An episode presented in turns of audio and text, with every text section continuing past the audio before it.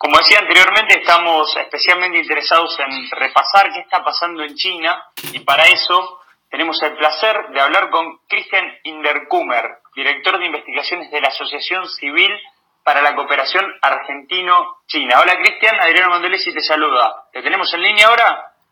¿Qué tal? Buen día Adriano, un gusto estar en contacto con ustedes, un placer. Buen día. Tuvimos muchos problemas de, comunicación en el día de hoy, pero bueno, finalmente podemos eh, conocer tu opinión sobre uno de los temas que más preocupa hoy por hoy y es qué está pasando en el mundo, ¿no? En momentos complejos, en momentos donde la pandemia del COVID-19 está generando un cambio fuerte en las relaciones internacionales. Sí, sí, concuerdo con lo que comentás, con tu comentario, momento complejo, ¿no? Momento crítico de, se discuten paradigmas, cómo será la nueva normalidad, ¿no?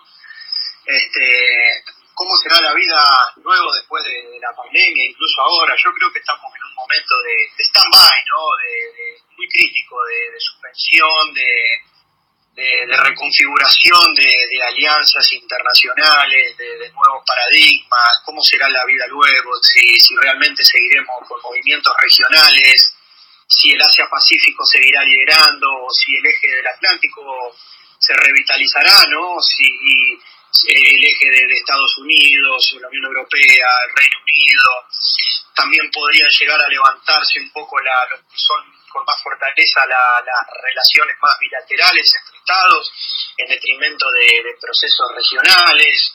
Este, también, bueno, en, materia específica de comercio internacional, ¿no? Está claro que, va a haber muchísima más precaución. Eh, en lo que es eh, medidas fitosanitarias, proteccionismo, y ese es un raconto, un panorama general de, lo que, de lo que veo y lo que aprecio hoy a nivel internacional. Cristian, estabas en China en el momento en que se inició la pandemia. ¿Cómo fueron esos primeros días? ¿Cómo evolucionó el proceso? Después finalmente saliste de China. Eh, contame un poco sobre, sobre esa vivencia personal. Sí, bueno, eh, yo eh, realizo una maestría en negocios en Shanghái, en la Universidad de Shanghái, desde julio del año pasado, y en diciembre aproximadamente comenzaron los comentarios ¿no? de que había virus nuevos en Wuhan, aproximadamente a 800 mil kilómetros de Shanghái, pero parecía algo controlado, pequeño y todo muy lejano. Lo que ocurrió fue que, bueno, en la segunda quincena de enero, cuando justamente se da un momento muy inoportuno combinación entre, entre el virus y, el año nuevo de China, ¿no? donde la mitad de la población china, digamos unas 600, 700 millones de personas, la mayor migración interna mundial, se mueve dentro de China, ¿no? Eh, para festejar el año nuevo chino, que este año fue en la segunda quincena de enero y donde prácticamente se para el país.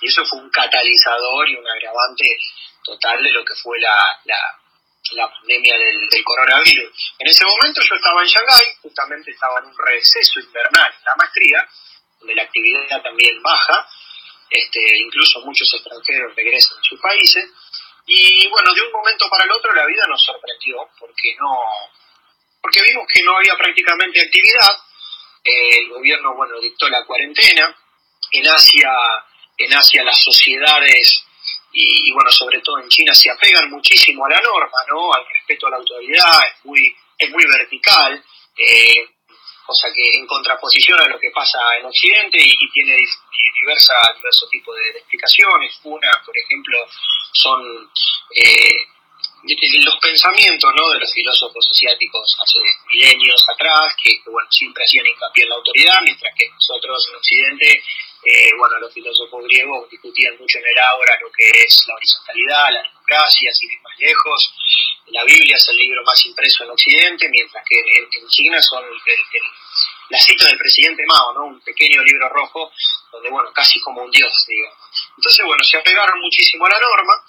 Nosotros, eh, a mí me sorprendió, uno no sabe en ese momento qué magnitud podría llegar a tomar, lejos de casa, decidí bueno, salir de, China, como hicieron muchísimos otros extranjeros. Eh, y bueno, hoy en día estoy en Manchester, en Reino Unido, justamente en la casa de un compañero eh, que, estudió conmigo en China, en el interior de China en 2016, estudiamos juntos chino, chino mandarín. Cristian, ¿y, qué puede pasar con las relaciones internacionales y principalmente entre China y Estados Unidos. ¿Ves riesgo de un incremento de la guerra comercial? ¿Podrías repetir la pregunta, Ariano? Sí. Eh, si, si ves que existe riesgo de un incremento entre las tensiones entre China y Estados Unidos. Sí, totalmente. El riesgo, el riesgo, las tensiones ya se han recrudecido incluso en los últimos días, las últimas semanas, ¿no? Donde Trump ha acusado públicamente eh, de que China ha ocultado información, de que no ha manejado eh, bien la situación. Bueno, sabemos que las personalidades como la de Trump, por ejemplo, son personalidades muy volátiles, digamos, donde, bueno, eso puede llevar a una escalada total de, del conflicto. También eh, altos funcionarios del gobierno norteamericano han, como, se han comunicado directamente por teléfono con, con oficinas del gobierno de Taiwán, que a eso China, bueno, le, pone los pelos de punta, ¿no? Por el tema del reconocimiento diplomático.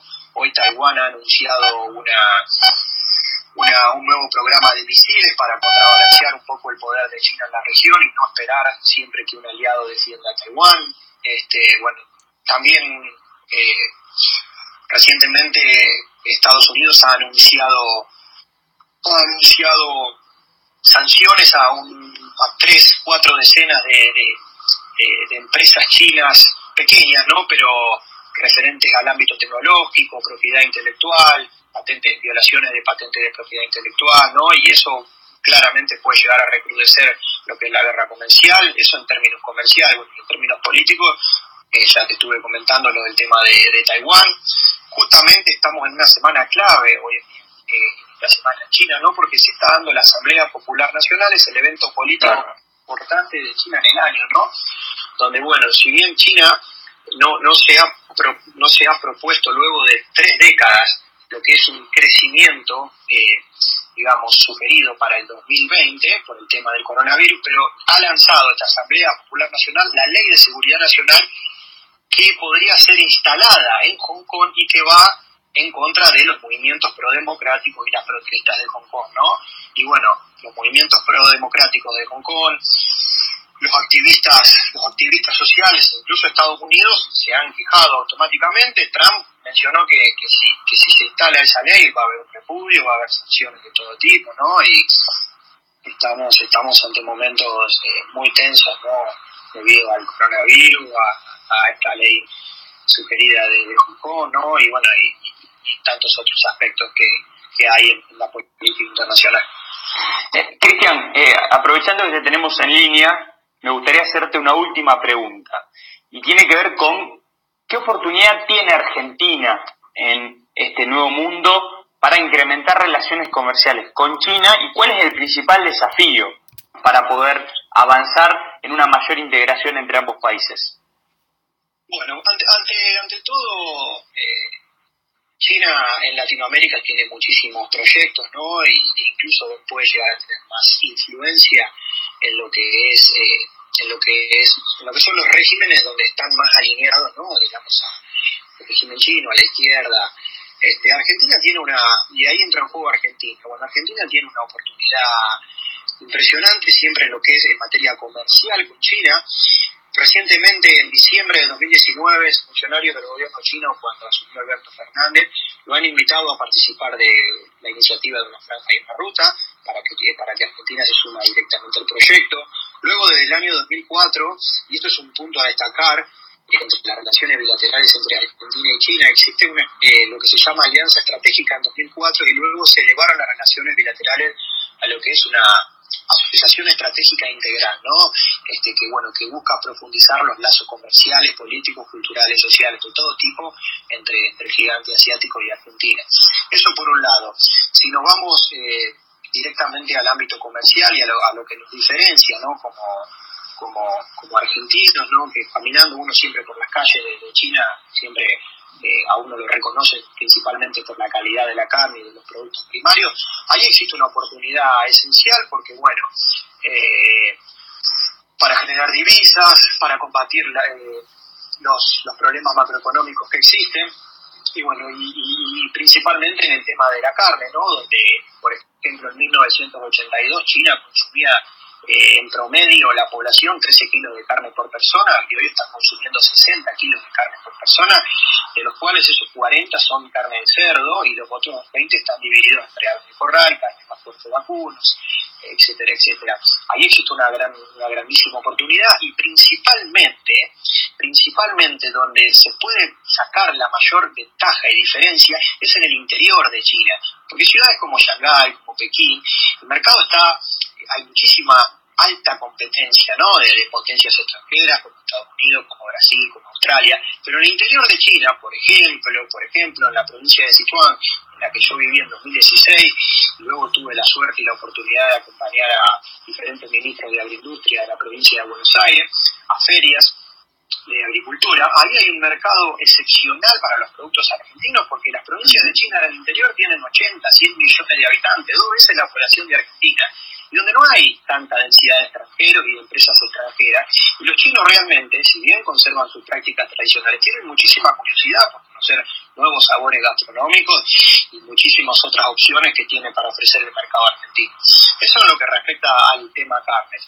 Y después eh, también, bueno, los protocolos de, de, cerezas, ¿no? Que por ejemplo China representa para Chile el 90% de la exportación chilena de cereza, eh, harina de soja, algunas legumbres que se han firmado hace poco algunos protocolos sanitarios. O sea que eh, el desafío para Argentina es, es digamos, nos guste o no, eh, tengamos mayor o menor acercamiento con, con China, bueno, es entender eh, el socio asiático, ¿no? El sacarle el jugo a la, a la relación y enchufar la lógica, traducir la crisis en oportunidad y enchufar la lógica nuestra del minuto a minuto, del segundo a segundo, ¿no? Que nos gobierna, que, que nos levantamos a la mañana, prendemos la computadora y miramos a cuánto está el dólar y a la tarde miramos a cuánto cerró el dólar, cosa que en China no pasa nunca o muy poco. Enchufar esa lógica clasista de corto plazo. Exactamente. Es un problema macroeconómico, financiero, somos, nosotros somos genios del arte de dominar el corto plazo, bueno, enchufar esa lógica con la lógica china del largo plazo. Entender que China necesita tiempo para hacer negocios, necesita paciencia, empatía cultural, conocer conceptos específicos de la cultura de ellos que son diametralmente opuestos a lo que nos manejamos en Occidente, bueno, eso más o menos es un resumen de, las oportunidades que puede llegar a tener Argentina con China eh, en, el, en, el, en, el, escenario post-pandemia, donde, como mencioné cuando comenzamos la entrevista, puede llegar a recrudecerse, eh, recrudecerse ampliarse ¿no? aún más con mayor fortaleza lo que son relaciones bilaterales, incluso con regímenes que son con ideologías más o menos similares. ¿no? Cristian, te agradecemos muchísimo la comunicación esta mañana con nosotros. Eh, y estaremos en contacto nuevamente seguramente en los próximos meses. Buenísimo, yo les agradezco muchísimo a ustedes por la, comunicación, por el espacio y, quiero mandarle un saludo a mi familia y mis amigos que están en San Jorge, Santa Fe, haciendo el aguante como siempre. Que tengan un buen día.